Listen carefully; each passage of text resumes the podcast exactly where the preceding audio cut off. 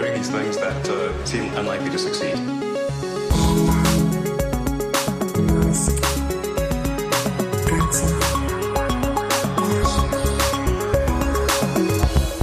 Bienvenidos a un nuevo episodio de Elon. ¿Qué tal estás, Matías? Muy bien, la verdad. Sigue muy entretenida la cosa en el Twitter de Elon.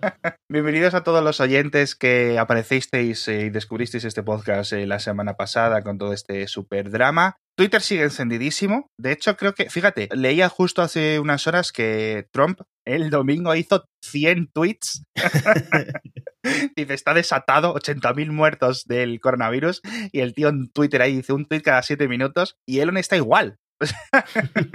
Va como a tweet cada 5 minutos. Y lo más obvio, lo más claro, aunque no sé si me gustaría comentarlo a fondo, por una parte sí, por una parte no. Dice, amenaza, que si no le dejan abrir la planta de Fremont, la planta que tiene en California, donde se fabrican los coches, que no es la Gigafactory, esa está en, en Nevada, que se la quiere llevar, dice, o a Nevada, o a Texas, o a donde sea. Sí, esto lo ha enfadado muchísimo. Dice que es la gota que ha colmado el vaso, Sí. porque es el gobernador de California, incluso Trump ya habían dado permiso. Eh, Elon considera que Tesla es eh, fuerza esencial de trabajo por alguna razón, y entonces Tesla habían organizado todo un plan con medidas de seguridad sacadas directamente de Giga Shanghai, que han pasado por exactamente lo mismo por lo que estamos pasando en los países que estamos desconfinándonos ahora, ¿no?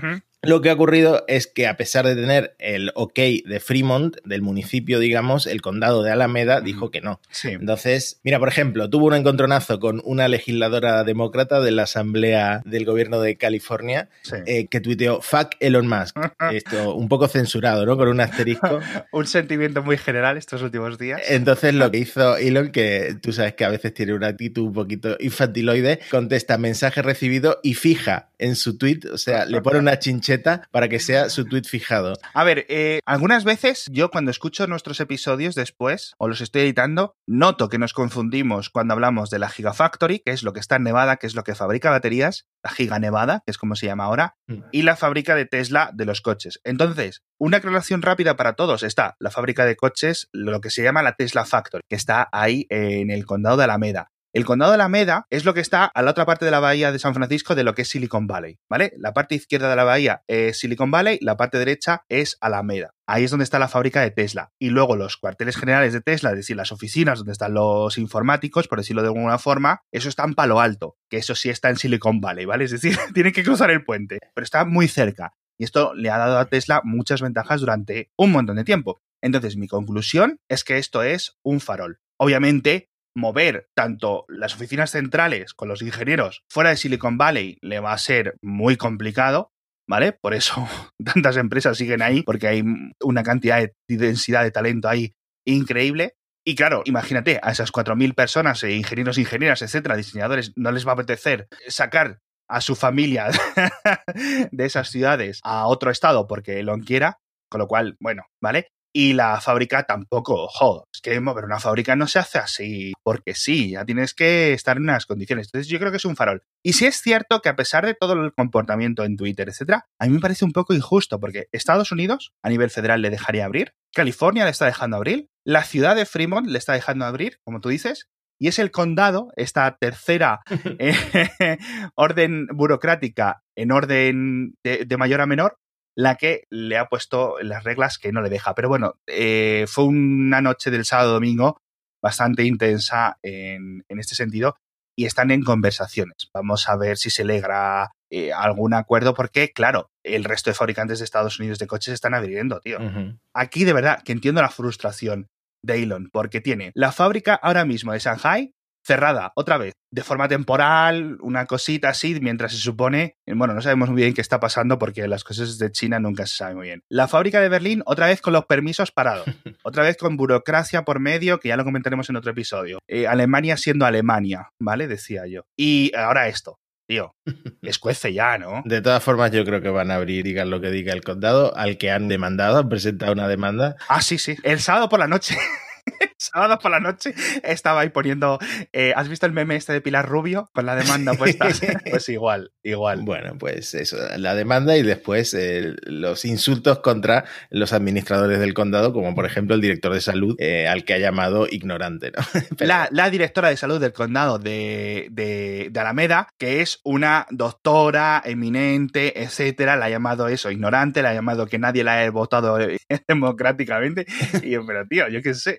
Bueno, otra cosa que me llama la atención es que una de las medidas que ha anunciado Tesla en esta vuelta al trabajo es que Elon va a estar presente allí en Fremont. Para cualquier duda que cualquiera quiera preguntarle, él va a estar allí en persona cuando acaba de tener un hijo en Los Ángeles, ¿no? Pero bueno. Chico, yo qué sé, la baja paternal, los millonarios no se la quieren coger.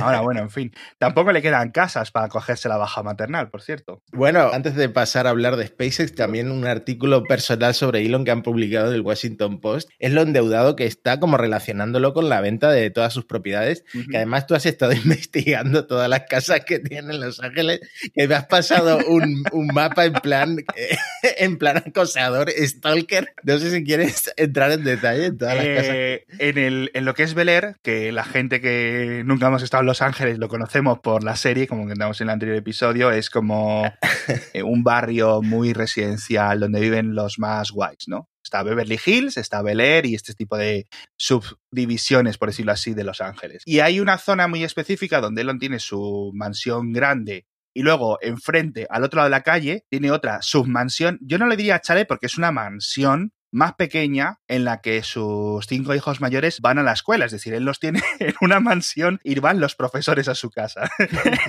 Como están nuestros hijos ahora, los hijos de todos los oyentes del podcast que están estudiando en casa, bueno, pues Elon es súper pionero en esto. Pero bueno, yo creo que también les daría este tipo de educación. A ver, no van a todas las clases, porque también tienen algunos, eh, van a un instituto especial para algunas cosas, es, es muy complicado, pero de nuevo, entramos en una situación en la que no creo que sea bueno que expliquemos todo lo que sabemos de la vida de los, de los hijos de, de, Elon menores de edad. Pero sí es cierto, en una zona ahí pequeñita, imaginaos que pues tienes cinco o seis mansiones distintas. Imaginaos que tiene la del tío Phil y la de los vecinos del tío Phil, ¿no?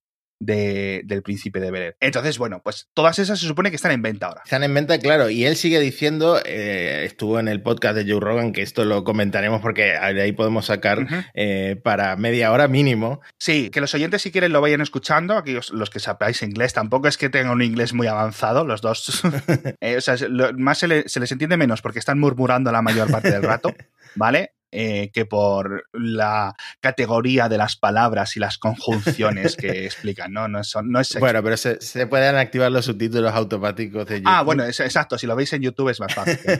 bueno, entonces eh, Joe Rogan le pregunta por esto, por, por qué de repente vender todas sus viviendas, todas sus propiedades, y, y, él le explica lo mismo que teorizábamos en el episodio anterior, que para él ser eh, billonario uh -huh. es como el vector de ataque favorito de sus haters. Entonces, él dice, bueno, ahora que ya no tengo cosas, ¿qué vas a hacer? ¿Qué vas a decir? ¿Cómo me vas a insultar? ¿Por dónde me vas a atacar? Entonces, esta es la explicación que está dando él, pero como decía, el Washington Post tiene otra hipótesis un poco eh, más mundana sobre lo que está haciendo Elon, y es que Elon no se conoce la deuda completa que tiene con los bancos, mm. pero lo que pasa es que él eh, pide créditos financieros para eh, financiar su, su, estilo de vida, ¿no? Sus, uh -huh. y sus inversiones. Entonces, claro. Eh, debe a tres bancos, eh, al Morgan Stanley, al Bank of America y no me acuerdo el otro, 548 millones de dólares en créditos. Y dicen que ha comprometido el 54% de sus acciones de Tesla como garantía sí. de estos préstamos. Exacto. Es que nosotros, los mortales, la gente normal, tenemos que entender que cuando hablamos de que Elon o Jeff Bezos o el de Zara, ¿no?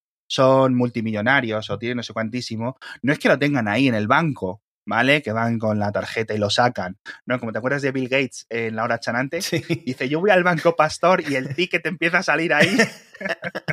lo tienen en capital, en capital que no es líquido, ¿vale? Entonces, por ejemplo, lo que hacen esta gente rica es utilizar eh, sus acciones, principalmente, u otras cosas, otros activos eh, no metálicos, como colateral, como garantía en estos créditos, con lo cual viven de los créditos, el banco le da X dinero, dinero, dinero, y se protege, es decir, con, con, con, esas acciones, ¿no? Y de vez en cuando pues las va vendiendo para ir pagando, etcétera, cosas así. En fin, dejadme que os cuente el patrocinador de esta semana, que ya sabéis que son la gente de Xiaomi, con los Xiaomi 11T y 11T Pro, dos móviles de cine, como dicen la gente de Xiaomi, excelentes. Hemos comentado muchas veces estos días las mm, grandes ventajas de tener una carga rápida en el caso del 11T Pro de 120 vatios, que te permite cargarlo en menos de lo que duran muchos de los podcasts de Mixio. En 17 minutos cargas el móvil de 0 al 100%. Esto es una pasada. Podéis ver muchísimas más funciones en mi.com. Os he comentado también lo que dura mucho su batería, es decir, no es que solo es que se cargue de forma ultra rápida, sino que además es una batería muy muy grande, pero Recordemos que son móviles que aparte de tener un Snapdragon 888 que es el máximo rendimiento actual en Android y una pantalla de 120 Hz, que esto es una pasada, son realmente de los modelos más completos y a su vez más baratos. Es que los 11T y 11T Pro están súper, súper, súper bien en calidad-precio, porque además tienen, bueno, un sistema de triple cámara que te va a dejar con la boca abierta, de verdad. Son muy recomendados, son de los mejores móviles del año sin ninguna duda, así que ya sabéis, para descubrir más de este 11T y 11T Pro, entra en mi.com o el enlace que te dejo en las notas del episodio.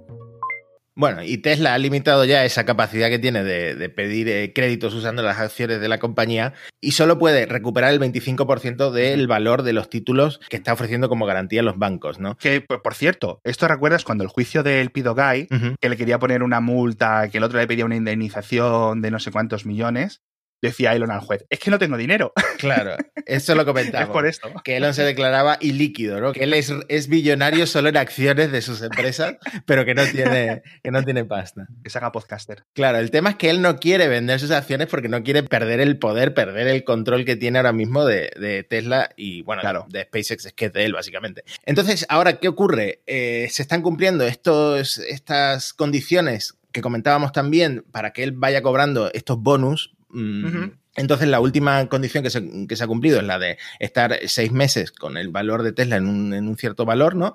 Y ahora tiene este bonus de 1,69 millones de acciones que podría estar recuperando, que el otro día dijimos que valían como 700 millones de dólares, pero ahora como está la acción que ha subido, está en 1.300 millones de dólares. O sea, él podría cobrar estos 1.300 millones de dólares, pero lo que ocurre es que tiene que pagar 350 dólares por acción para poder eh, venderlas. Para poder venderlas. Entonces, necesita o bien mucho dinero en efectivo, que puede ser la razón por la que está vendiendo todas sus propiedades, o vender títulos barra perder control. Claro, exacto. Y esta es la vida de, Elon. Eso sí que es, es un rollo, porque es muy distinto a los ingresos, al, a la gente con nómina, ¿vale? La gente tradicional.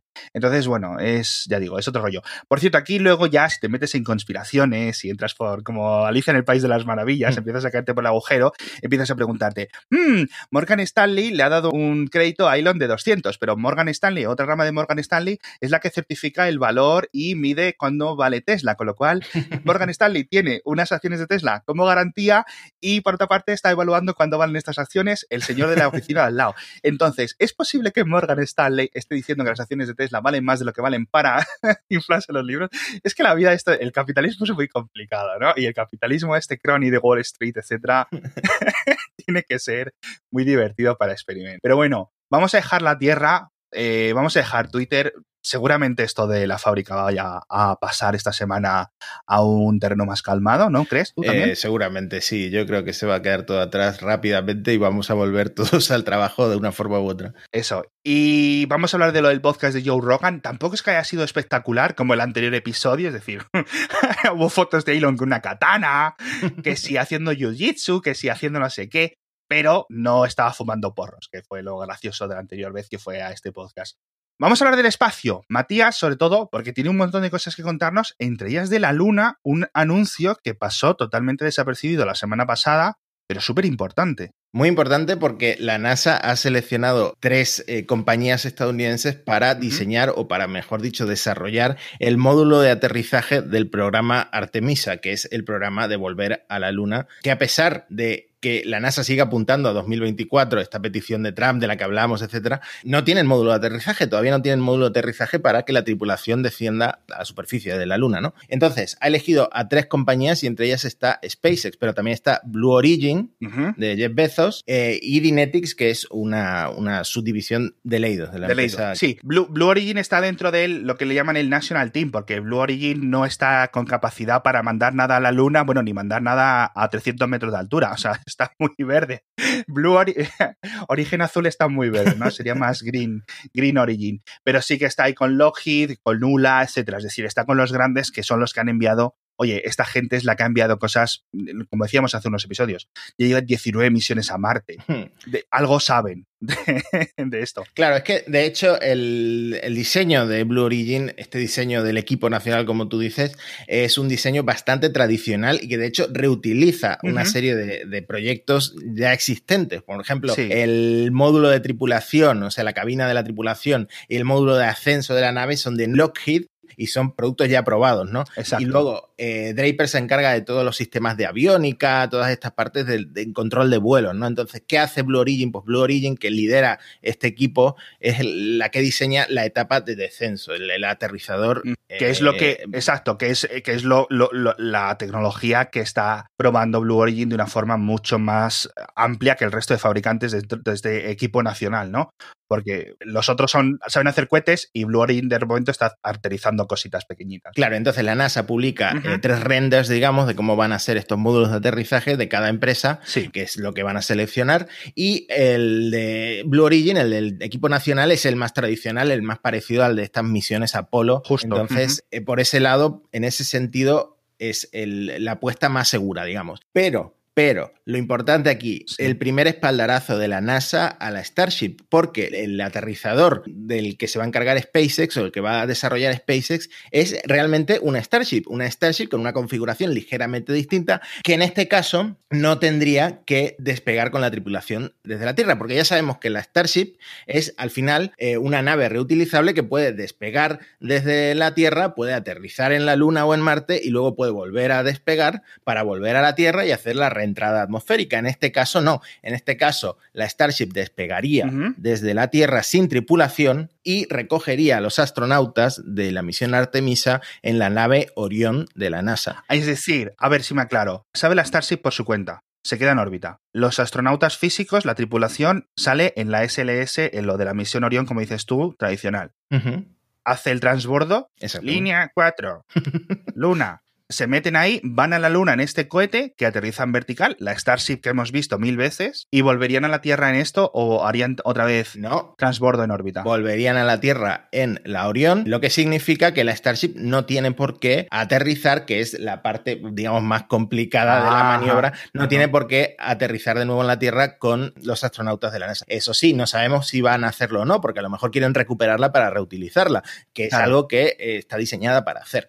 Eh, ¿Qué ocurre? ¿Cuál es la limitación que la Starship necesitaría repostar? Entonces, después del despegue desde la Tierra, otras dos Starship de, carga de combustible tendrían que acoplarse a esta Starship aterrizadora en la Luna antes de, toda esa maniobra para repostar o para volver a llenar de, combustible. O sea, es lo más futurista, pero también es la que ha recibido menos dinero, que de dinero también tenemos que hablar porque ha sido un poco polémico. El contrato con la NASA es de 10 meses para desarrollar y probar este concepto. Entonces, Blue Origin, el equipo nacional, ha recibido 579 millones de dólares, pero es que SpaceX ha recibido 135 millones y es la que menos ha recibido porque en medio está Dynetics con 253 millones. ¿Por qué? La NASA dice que esto no es ningún favoritismo, que esto son las cantidades basadas en los montos que habían solicitado estas compañías. Por cierto, ni rastro de Boeing, que Boeing sí está metida en el diseño del SLS, la Orion y todo eso, ¿no? Entonces, Boeing aquí no pincha corta. Claro. El diseño de la Starship, aparte del problema del repostaje, tiene un diseño más arriesgado para la tripulación porque aterriza en vertical y la cabina de la tripulación, la cabina presurizada de la tripulación, está muy arriba. Entonces tienen que bajar como una especie de ascensor, como, como un ascensor de esto de. Como un andamio. Exacto, como un andamio de estos de, pintores, ¿no? Y, se ponen los rascacielos. Claro, y este es la mayor ventaja del diseño del que todavía no hemos hablado, que es el de Dynetics. Es un diseño bastante revolucionario de una sola etapa en el que la cabina de la tripulación está casi a la altura de la superficie. Entonces, eso reduce el, riesgo para, para los astronautas, ¿no? O sea que las apuestas están un poco entre ese diseño tradicional de Blue Origin y este diseño tan interesante de Dynetics. Me parece que lo de Starship es un poco arriesgado, pero al mismo tiempo ya sabemos que Starship podría empezar a funcionar dentro de dos años. O sea, el plan de SpaceX es hacer a menos una misión de trasvase de combustible entre Starships y una misión de larga duración, además de un alunizaje de demostración en la Luna en 2022. Entonces, si, si todo esto lo hacen en 2022 y la Starship es un diseño probado, pues a lo mejor al final vemos a la, Starship de SpaceX convirtiéndose en el módulo de aterrizaje de la misión Artemisa, ¿no? Aunque a priori sea el concepto más arriesgado. A mí lo que más me ha dejado asombrado es la diferencia de diseño de funcionalidad de todo de los tres. O sea, es como naves espaciales de diferentes series de televisión, hmm. completamente distintas, tío. ¿Y sabes lo que me flipa esto? un inciso. Esta gente, eh, esta gente, Estados Unidos, tiene capacidad para tres grupos de alunizadores distintos, completamente locos, completamente increíbles, completamente totalmente posibles, también es cierto. Y aquí en Europa creo que tenemos la misión Heracles para 2027, si acaso, y que va a ser una cosa sin tripulación ni nada, tío. Ostras tú, no sé. A ver, que lo, dicen muchas veces los, los expertos en astronáutica. Dice, a ver, enviar gente a la Luna lo puede hacer casi cualquier país, entre comillas, ¿no? Es decir, solo necesitas presupuesto y ya está. Lo que pasa es que no es dinero perdido, porque no, no hacen nada, no consiguen ningún tipo ¿no? O sea, enviar gente por enviar, pues, pues no, no, no ganas nada. Lo importante luego será establecer una colonia, que eso ya es lo más difícil, o es hacerlo de mercancías para un lado y para otro. Y lo más impresionante de lo que está haciendo la NASA es que siguen manteniendo que el primer alunizaje con humanos en 2024 y el inicio de la colonia en, en la Luna en 2028. O sea, si se cumple eso, es que está aquí al lado. Exacto, macho. Por cierto, hablando de aquí al lado y hablando de inesperado, ¿qué? Tom Cruise, ¿qué? Yo creo que lo último que le quedaba hacer. faltaba, Lo último que le faltaba a Tom Cruise, que no sé cuántos años tiene, no quiere saberlo para no venirme abajo. Dice que va a grabar, bueno, no dice, sino que esto empezó como un rumor de estos de Hollywood, que iba a grabar una película en órbita. Y luego la NASA, el administrador de la NASA, Jim Bridenstine, dijo que era real, que iba a grabar una película en la Estación Espacial Internacional. O sea, lo lanzan en un eh, Falcon 9 presumiblemente, con una Crew Dragon, Ajá. Eh, la Crew Dragon, por supuesto, tiene que hacer unas vueltas a la Tierra antes de acoplarse a la Estación Espacial Internacional. O sea que me imagino que todo esto tomas espectaculares, porque la Crew Dragon por dentro, siempre lo hemos dicho, es súper futurista. Y luego grabaría también algo dentro de la Estación Espacial Internacional. Entonces, esto ya está confirmado por la NASA, totalmente inesperado, y dicen que lo que inspira esta iniciativa es que necesitamos, dice la NASA, que los medios populares inspiren a una nueva generación de ingenieros y científicos. Entonces es como una colaboración entre la NASA y Hollywood para volver a, despertar este interés por la exploración espacial. Un, poco, un poco propaganda, a ver, en el sentido bueno de la propaganda, como Top Gun, hablando de Tom Cruise, que Top Gun yo creo que metió una cantidad de gente el espíritu de me voy a meter en la marina porque aquí, macho, ¿sabes? también tenía su vertiente de homoeroticismo, ¿sabes? Aquí se liga en la marina. pero sí es cierto que, tuvo una influencia, ¿no? En la cantidad de gente que quiso, ¿no? Un montón de estas películas militares acaban influyendo en que un montón de gente joven, influenciable, quiera meterse en estos lados. Y entonces, aquí, acabo de mirarlo, Tom Cruise, 57 años, creo que, tío, 57, o sea, vete pensando ya en la jubilación, chato, no sé, Tiene más años casi que tú y que yo juntos, tío. Y bueno, y así es como se lesiona al final haciendo sus... Pero no, no, no lo va a pilotar él, porque me lo creería. O sea, tú ves las escenas estas, el montaje del director y estas cosas de las de Misión Imposible. Y dice, no, aquí mm, Tom aprendió a pilotar este tipo de helicópteros para hacer esta escena que dura 20 segundos. Y yo, ¿cómo? Y ves a Tom Cruise pilotando con una GoPro aquí en el pecho. Estúpido, tío. Porque de verdad, o sea, increíble, increíble. O sea, a mí tengo como doble actitud hacia Tom Cruise. Por una parte, respeto absoluto, por otra parte, como un poco de miedo. O sea, ¿qué va a haber? Porque esto va a ser película a película, en el sentido, ficción o, o, va a ser más rollo documental? La vida en la no, tratándose de Tom Cruise dudo que sea un documental. Mínimo alguna explosión, alguna persecución, algo tiene que haber. Una persecución en moto por fuera de, la estación espacial.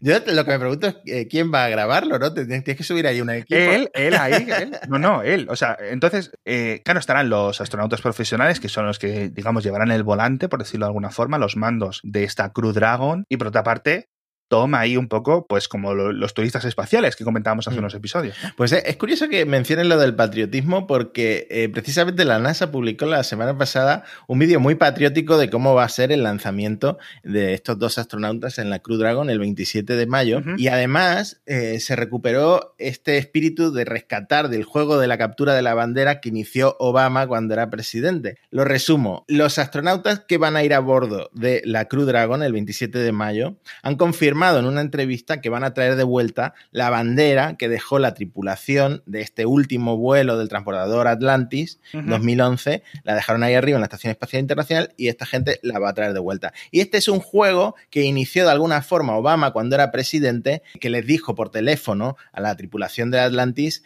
entiendo que habéis llevado a la Estación Espacial Internacional una bandera muy especial, que fue la que voló en la primera visión del transportador espacial, y que va a estar en la Estación Ah. Espacial Internacional hasta que una compañía comercial estadounidense Ya. vuelva a lanzar astronautas a la Estación Espacial Internacional. Curiosamente, SpaceX tuiteó en 2011 iniciando secuencia de captura de bandera. Madre mía. Y fíjate, lo han cumplido. Y además han llegado antes Sí. que Boeing, ¿no? Qué locura. Porque astronautas estadounidenses obviamente han ido, la han podido coger, la habrán podido tocar, etcétera. Pero la gracia era traerla eh, en una nave puramente americana, ¿no? Que huele Exacto. a. a- Sí, ¿cómo- sí. ¿Qué es lo que les gusta beber a ellos? La cerveza esta, el root beer este. Se está despertando este patriotismo que comentabas antes, de nuevo, todo Es que en torno al estas espacio, cosas espaciales, te lo comentaba antes, tío. Yo veo esto de las tres misiones para la Luna y digo, jo, qué chulo, tío. Y voy y hago lo típico de, porque no lo tengo ahora fresco en la memoria, y es donde encontré lo de la Heracles. Y yo, misiones europeas a la Luna. 404. y es un poco triste, pero jolín, tío. eh, estaría guay, ¿no? Una bandera europea, yo qué sé. Mira, me contentaría con una bandera francesa, una bandera alemana, te lo juro, tío. a estas alturas, por favor. Pero bueno, hablando del espacio, hay que hablar de Starlink también, porque hay novedades, ¿verdad? Estuvieron en una conferencia en la Astro 2020, la Astro 2020, y estuvieron dando un montón de ideas y de cambios sobre cómo iban a cambiar los satélites de Starlink en el futuro claro, delante de una audiencia de astrónomos que estaban ahí todos enfadados con las antorchas porque les habían fastidiado los telescopios. Tienen que hacer varios cambios sencillos. Uno ya los habíamos comentado, que es lo de echar o cambiar el diseño de la parte de la antena de los satélites. Los satélites tienen dos partes, la- el panel solar y luego la parte, digamos, metálica, la caja, que es donde están las antenas y donde están los thrusters, los cohetecitos pequeños, ¿no? Con lo que se impulsa cada órbita o cada varias órbitas para reducir la distancia. Es decir, los satélites se van cayendo un poquito cada órbita y con esos micro thrusters, con esos micro cohetes, se elevan un poquito más, ¿vale? Pues dicen que lo que lo quieren es crear un modo para que en las posiciones en las que hace más reflejo a la superficie, dicen que los van a poner en vez de en horizontal, los van a poner como en vertical, dice, como si fuera una aleta de tiburón. El cambio no es de 90 grados, ¿vale? Aunque SpaceX dice que lo es, pero simplemente es unos grados. Dice que con esos más o menos unos 20-25 grados, que será suficiente junto con este cambio de material antirreflectante para que no se vean tanto. No sé cómo va a fastidiar, pero lo estamos viendo en Twitter. Varios oyentes nos han pasado de cómo se ven casi con el ojo desnudo, ¿no? Sí, yo sigo sin haberlo visto. O sea, es que la, la pésima planificación que tengo para estas cosas, lo ha visto ya amigos, hermanas, es que... Y si ahora van a brillar menos, pues lo que me faltaba ya. que Que al quedas sin final verlo, macho. Que me quedo sin verlo. A ver, tienes. En principio, según el propio Elon, dice que tienes unos 3-4 años hasta que esta pandilla de satélites de la versión 1 de Starlink empiecen a desorbitar, ¿vale? Bien porque los eliminen o bien porque sean sustituidos progresivamente por los de la versión 2 que van a llegar con mejores antenas, entiendo que también cambios de diseño de otro tipo, etcétera. Y aparte, bueno, que dicen que los, por ejemplo, los astrónomos les expresaron preocupación de que aparte del reflejo estaban interfiriendo en las señales electromagnéticas en determinadas bandas, con lo cual, bueno, no es tanto que sea un problema ahora que hay 420, Mm. sino en el futuro cuando haya 12.000 o 40.000 satélites como son los que tienen licencia para poner, ¿no? Entonces empieza ya las cosas a acumularse para los científicos. Han salido bastante más contentos, al menos esa es la impresión que me ha dado a mí de los astrónomos profesionales que lo han comentado en Twitter, lo han comentado en los foros dedicados, ¿no? Foros de- del sector, que con esto, oye, sí, mira, se soluciona bastante, pero aún así eh, sigue habiendo mucho resentimiento. De hecho, el propio Elon dijo que dice, bueno, ha sido un poco tonto dice, no, especi- o sea, estoy citando, dice, ha sido un poco tonto no hacerlo así desde el principio, los satélites que se giren, los satélites menos reflectantes, etc. No sirve de mucho que ciertas personas vayan tuiteando por ahí la correlación entre el número de satélites de Starlink y el coronavirus. perdón, perdón, perdón. Durante cinco minutos dije, me van a cerrar el Twitter. A ver, fue, fue, un, fue, fue un chiste muy, muy tonto y lo especifiqué de una forma porque estuve ahí como tres minutos. Nada más en escribir el tweet, que es una frase tonta, que en hacer la gráfica, porque el tweet estaba como. Vamos a ver, la gráfica, no sé si la habréis visto los oyentes, pero es una, un, una relación entre el número de satélites de Starlink en el espacio y el número de casos de coronavirus detectados en la Tierra. Como que había una influencia ahí, y similar a, lo, a las conspiraciones del 5G, ¿no? Y lo puse en plan, curioso. y cogió bastante bueno. La verdad es que fue un, un, día bastante gracioso. Aún tengo algunas respuestas y algunos insultos por ahí, pero nada. Yo creo que se entendió que era bastante de chanza, ¿no? No creo que. Hoy en día es bueno. peligroso tuitear cualquier, cualquier cosa porque la gente empieza a disparar al cielo, ¿no? justo hace poco, justo antes de empezar a grabar este episodio, he leído que en Inglaterra están volviendo a quemar más antenas de 5G. Ojo, ojo. A ver, segundo nivel de conspiración. Elon está con seudónimos en Twitter, ya, o sea, locura, ya, hombres lagarto, iniciando estas teorías del contra el 5G para que la gente pille más Starlink en el futuro. ¿Qué te parece la idea?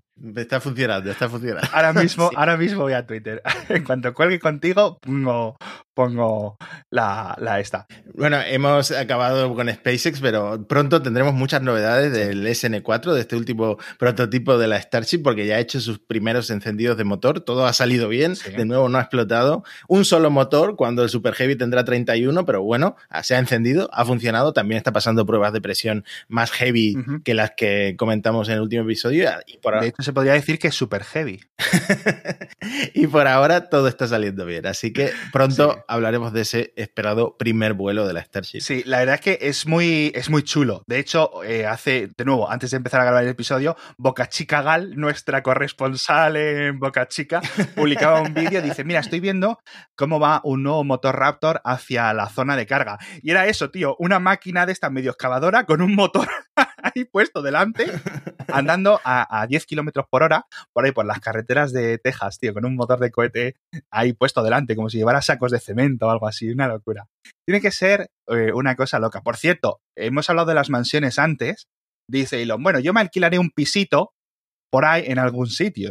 Pues será, a lo mejor acaba una barraca por ahí delante de donde en Boca Chica, tío. En fin. Podría vivir en su avión, yo creo. Muchísimas gracias a todos por estar ahí. Muchísimas gracias, Matías, por contarnos todo esto de la luna. Yo creo que al final esto es una cosa inspiracional totalmente. Y, y, espero que, por ejemplo, pues mucha gente que hoy es adolescente, mucha gente que ahora es niña, cuando vea estas cosas, diga, wow, ¿no? Quiero ir un poco más allá, porque nosotros hemos crecido en esta generación intermedia, tío. Que vale, sí, bueno, sí, hemos vivido las ondas estas en Marte, pero poco más, tío. Se vienen cosas muy interesantes. Muchísimas gracias a todos. Otra semana más por estar con nosotros aquí en Elon y nos vemos en el próximo episodio.